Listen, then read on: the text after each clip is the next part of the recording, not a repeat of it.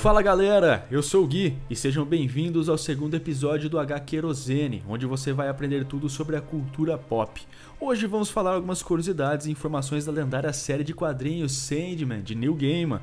Para me ajudar nos comentários, chamo o super-herói nerd, Gustman. Fala aí, Gust. Fala, Gui, tudo bom?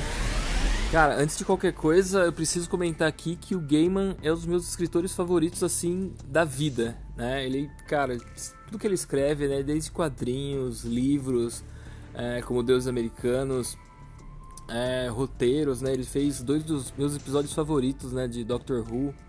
É, criou recentemente aí a adaptação né, de Good Homens, né? Aquele livro Belas Maldições, que ele escreveu em parceria com o Terry Pratchett. É, seriado que está disponível aí na íntegra na, na, Amazon Prime e o Gaiman escreveu os quatro episódios. É, história fechada, recomendo também bastante para quem não conhece. É, cara, é um escritor incrível, sensacional e a obra mais conhecida dele, né, obviamente é Sandman, que está completando agora aí, né, seus 30 anos e é um dos meus quadrinhos favoritos né, de todos os tempos. Acho que de muita gente, viu, cara? HQ Sandman segue Morpheus, o senhor dos sonhos na retomada de seu reino, depois que ele consegue se libertar de uma prisão que havia sido criada por um mago humano. Ao longo dessa jornada, vão sendo revelados segredos sobre o personagem e também sobre a sua família, os Perpétuos. Vamos então para nossa primeira curiosidade. Bora lá, Gui. Então, a maioria das pessoas acha que Sandman foi inclusive o primeiro trabalho né, do, do New Gaiman para DC mas na verdade foi uma mini para a personagem Orquídea Negra, em parceria com o ilustrador David McKean, né, que depois acabaria fazendo todas as capas né, de, de Sandman. Bem lembrado, outra curiosidade que pouca gente sabe, Gust, é que o personagem Sandman não é homem. Ah, vá! Verdade, ele não é homem, nem mulher, nem mesmo humano.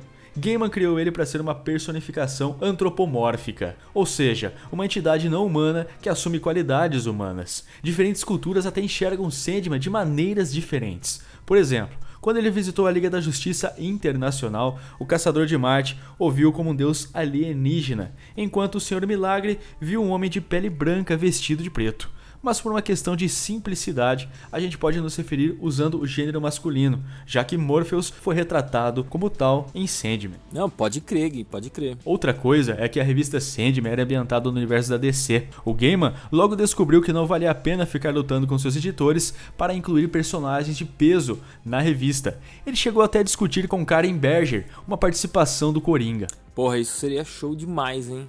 Por, por que acabou não rolando? Eu Queria muito saber que tipo de sonho o Coringa teria aí pelas mãos do New Gaiman.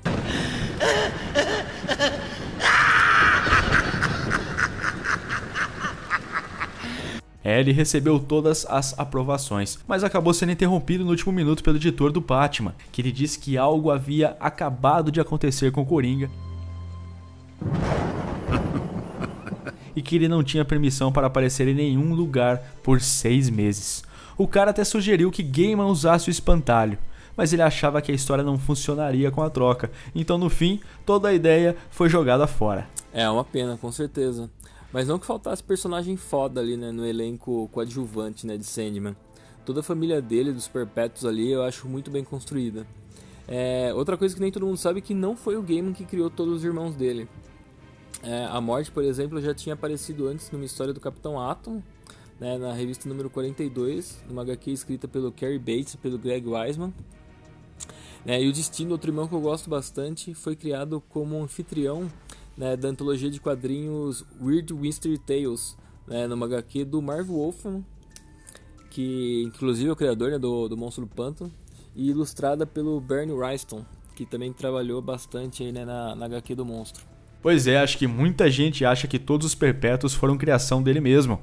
Outra curiosidade legal sobre Sandman, a história Sonho de uma Noite de Verão, escrita por Neil Gaiman e também ilustrada por Charles Vess, na qual o personagem encontra Shakespeare, ganhou o World Fantasy Award em 1991 de melhor história curta. A comunidade literária maior, claro, né, não curtiu muita ideia e no dia seguinte as regras foram reescritas para que uma história em quadrinhos nunca mais pudesse ganhar esse prêmio. Sacanagem, hein? Foda que era bem o que os quadrinhos precisavam, né?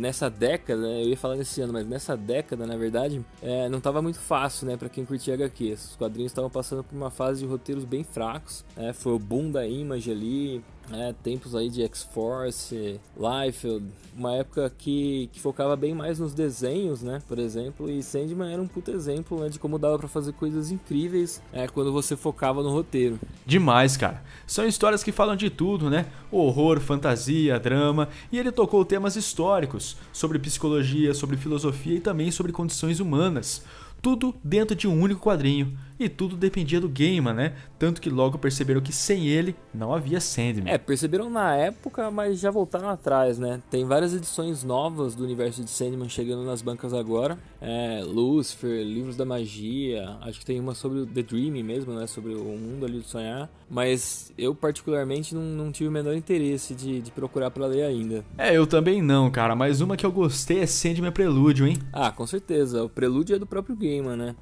É, lançada há poucos anos atrás, essa saga serviu como essa saga serviu como prelúdio à saga principal e responde uma pergunta comum, né, que muita gente fazia. É, se Sonho é um cara tão poderoso, né, como foi mostrado nas edições seguintes, como que na primeira edição é, a gente vê ele sendo capturado ali por um mago menor, né, tipo Burgess, que conseguiu prender ele por mais de 70 anos. É, então esse Sandman Overture, né, que é o, o título original em inglês, ele veio para explicar né, como Morpheus tinha acabado de salvar toda a realidade né, de um vórtice de sonhos e como o esforço para fazer isso tinha deixado ele tão exaurido, né, tão cansado que ele acabou ficando suscetível né, a essa captura. Sim, até foi uma história bem bacana que a Panini lançou em volume único e também capa dura recentemente. Mas uma das minhas sagas favoritas é a Estação das Brumas, no qual o sonho visita o inferno para libertar uma ex-amante. Ah, eu gosto bastante dessa história também. Todas essas fases, na verdade, estão sendo relançadas agora pela Panini, né, nas bancas mesmo, numa edição especial de 30 anos. É um preço bastante acessível, né, na faixa aí dos 20, entre 20 e 30 reais. Se você comprar na Amazon, fica ali mais perto dos 20. É, então, quem não tem Sandman na coleção, fica aí a dica que vale demais a pena correr atrás. Com certeza. Ah, fora que a série Sandman está ganhando uma nova vida graças ao próprio Gaiman e também a Audible. A empresa de audiobooks fez uma parceria com a DC para produzir uma adaptação em áudio dos quadrinhos. E o Gaiman, além de atuar como diretor criativo e produtor executivo, ainda será o narrador das histórias. When the first living thing drew breath, he was there, waiting, with his siblings. When the last living thing has left this universe, their task will be done. His realm is the dreaming, the world of sleep and imagination. He is Dream, Lord Morpheus, and he must learn to change or die. Porra, imperdível, hein? É, eu gosto muito do jeito que ele faz a leitura do material que ele mesmo escreve. É, tem vários exemplos aí dele lendo contos e textos dele no, no YouTube. Vale a pena dar uma procurada aí para quem, quem consegue entender inglês. All fiction has to be as honest as you can make it. This I believe. É, outra coisa legal que vai sair em breve é a série da Netflix, né? Depois de décadas aí de muito vai e vem, de passar pela mão de muita gente, vários roteiros, parece que agora vai, finalmente vai sair uma adaptação de Sandman pra TV. É, e tomara que saia algo bacana daí, né? É, vamos aguardar, né, Gust? E enquanto isso, vocês que estão vindo, não se esqueçam de se inscrever no canal H Querosene. E claro, né, clicar no sininho para não perder nenhuma novidade sobre esse nosso fantástico mundo de quadrinhos, séries, cinema e tudo mais. A gente vai ficando por aqui e na semana que vem tem mais. Abraços! Falou, tchau!